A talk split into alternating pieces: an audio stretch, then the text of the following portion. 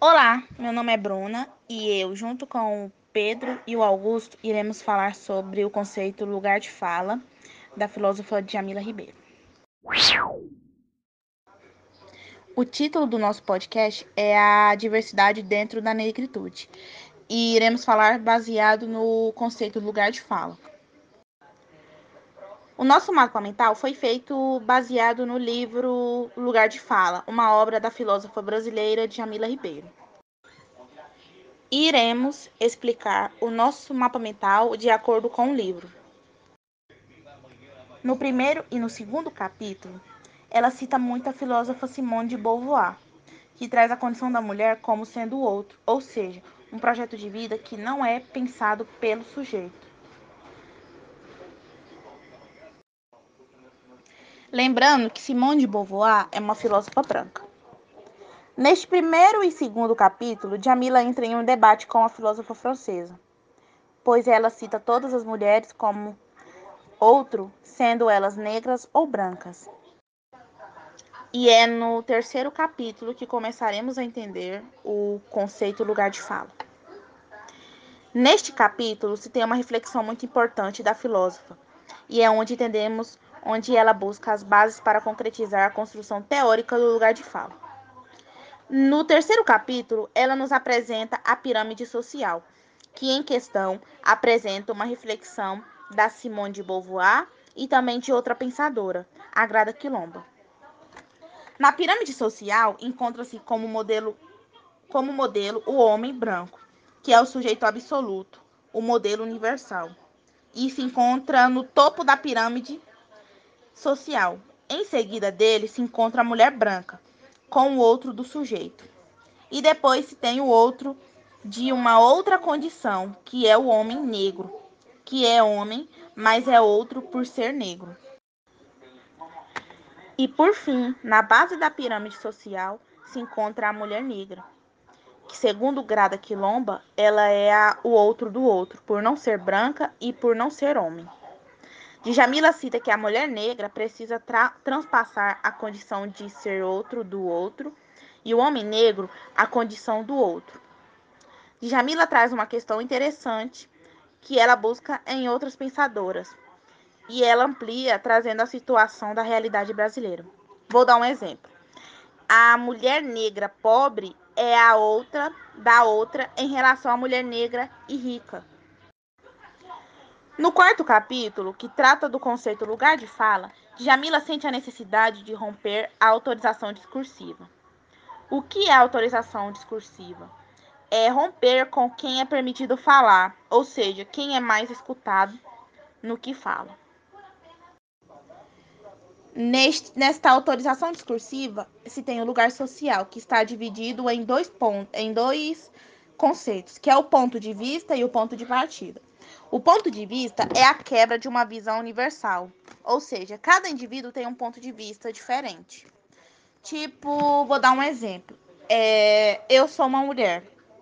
Sou uma mulher que tenho, tenho além de eu ter, ter as minhas responsabilidades com escola, eu tenho que dar conta da responsabilidade da, da casa, é ajudar nos afazeres domésticos da casa. Já uma pessoa, tipo um menino, um homem, que tem, que tem uma que tem uma tem uma, é, uma realidade diferente da minha, ele só vai ter a, a tipo os estudos dele como responsabilidade. Então ele não vai ter problema em ajudar a mãe a limpar a casa, essas coisas assim. E no caso, o meu ponto de vista vai ser diferente do dele em relação às aulas remotas. O ponto de partida depende da condição social é onde entra a desigualdade de gênero, pois a experiência de uma mulher com qualquer fenômeno que seja é diferente da experiência de um homem. No quinto e último capítulo, é, Jamila Ribeiro sente a necessidade de esclarecer é, a diferenciação entre lugar de fala e representatividade, porque muitas pessoas confundem esses dois conceitos, só que são completamente diferentes. Lugar de fala, todo sujeito tem seu lugar de fala. Mas para nós saber onde fica o nosso lugar de fala, a gente deve voltar no quarto capítulo, onde ela nos apresentou a pirâmide social e nos localizar na pirâmide social. Por exemplo, eu sou uma mulher, mas sou uma mulher negra. E meu lugar de fala, ele é silenciado, porque eu estou dentro do grupo das mulheres negras. Representatividade é uma pessoa falar em nome de outra pessoa ou representar um grupo de pessoas. É, por exemplo, eu posso representar, eu sou uma mulher negra e sou uma mulher sou uma mulher negra e sou uma mulher nordestina. Eu posso representar, é, posso falar em nome do, das mulheres negras e nordestinas. Já uma pessoa que é branca e nordestina, eu não me sinto representada por essa pessoa, porque ela é branca. Ela está localizada em outra parte da pirâmide social. Deu esclarecer um pouco? É, voltando no quarto capítulo, na base da pirâmide se encontra o homem negro e a mulher negra. Dentro destes, destes dois sujeitos, se está a diferenciação dentro da negritude, que é o pardo, o mestiço e o preto. Este assunto é para outro colega falar.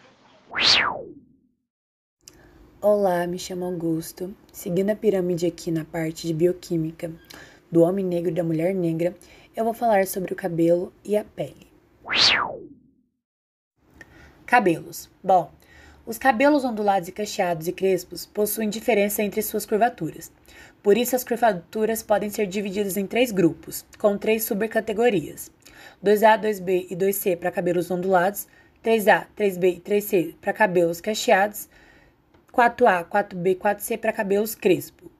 Os cabelos cacheados e crespo precisam ter mais atenção e cuidado ao longo da sua rotina de hidratação e até mesmo no dia a dia. Por serem cabelos onde sua curvatura é em forma espiral, acaba dificultando um pouco a passagem da oleosidade natural da raiz até o comprimento do cabelo e nas pontas. Isso vai possibilitar com que o cabelo resseque. Então, é que entra a hidratação. Com ela, conseguimos levar o máximo de óleos e nutrientes que compõem uma fórmula mais oleosa que consiga hidratar todo o comprimento e as pontas do cabelo, onde a oleosidade natural não consegue chegar. Portanto, é importante manter todos os cuidados com o cabelo cacheado e principalmente com os cabelos crespo, que possuem uma alta tendência de ressecamento. Então, as dicas que são recomendadas são a hidratação, que pode ser caseira ou as indústrias de cosméticas, e um, criar também um cronograma capilar, que vai auxiliar na necessidade do seu cabelo, se precisa de hidratação, de nutrição e reconstrução. E não se esquece também de ter uma boa alimentação, também é importante para o crescimento e fortalecimento dos fios. Peles. Bom, as peles negras possuem uma maior quantidade de melanina do que as peles brancas. Portanto, as pessoas de pele negra têm uma maior proteção natural ao sol. Mas nem por isso não devem deixar de usar protetores solares que previnem que tenham câncer de pele ou queimaduras do sol. Além da proteção natural ao sol, a pele negra tem um menor grau de fotoenvelhecimento, ou seja, é mais resistente ao envelhecimento precoce causado pelo sol. Também é importante ficarmos informados que pessoas de pele negra devem evitar pelinks profundos e lasers, porque eles podem causar o risco de manchar a pele. E a pele negra tem uma tendência a ser mais oleosa, por isso é necessário manter os cuidados de limpeza com a pele. Também é importante pessoas de pele negra incluir sempre a vitamina C em suas alimentações, para não adquirir manchas indesejadas. Olá, muito bom dia a todos. Meu nome é Pedro Henrique Braga Gonçalves.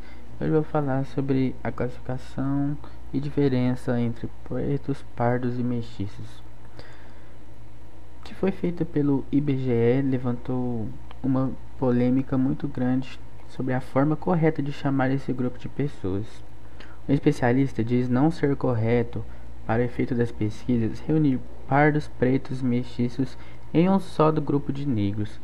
Segundo ele, a discriminação contra os pretos é muito maior do que verificada entre as pessoas que se autodeclaram pretas ou mestiças. E essa diferença precisa estar presente nos levantamentos demográficos. Pretos são apresentados dessa forma devido ao seu parentesco. Se o pai, a mãe forem, se o pai e a mãe forem negros, o filho automaticamente é negro. Porém, se algum deles for preto ou mestiço, ocorre uma variação. Tudo depende do, dos pais. E esse foi o nosso podcast. Espero que vocês tenham gostado. Tchau!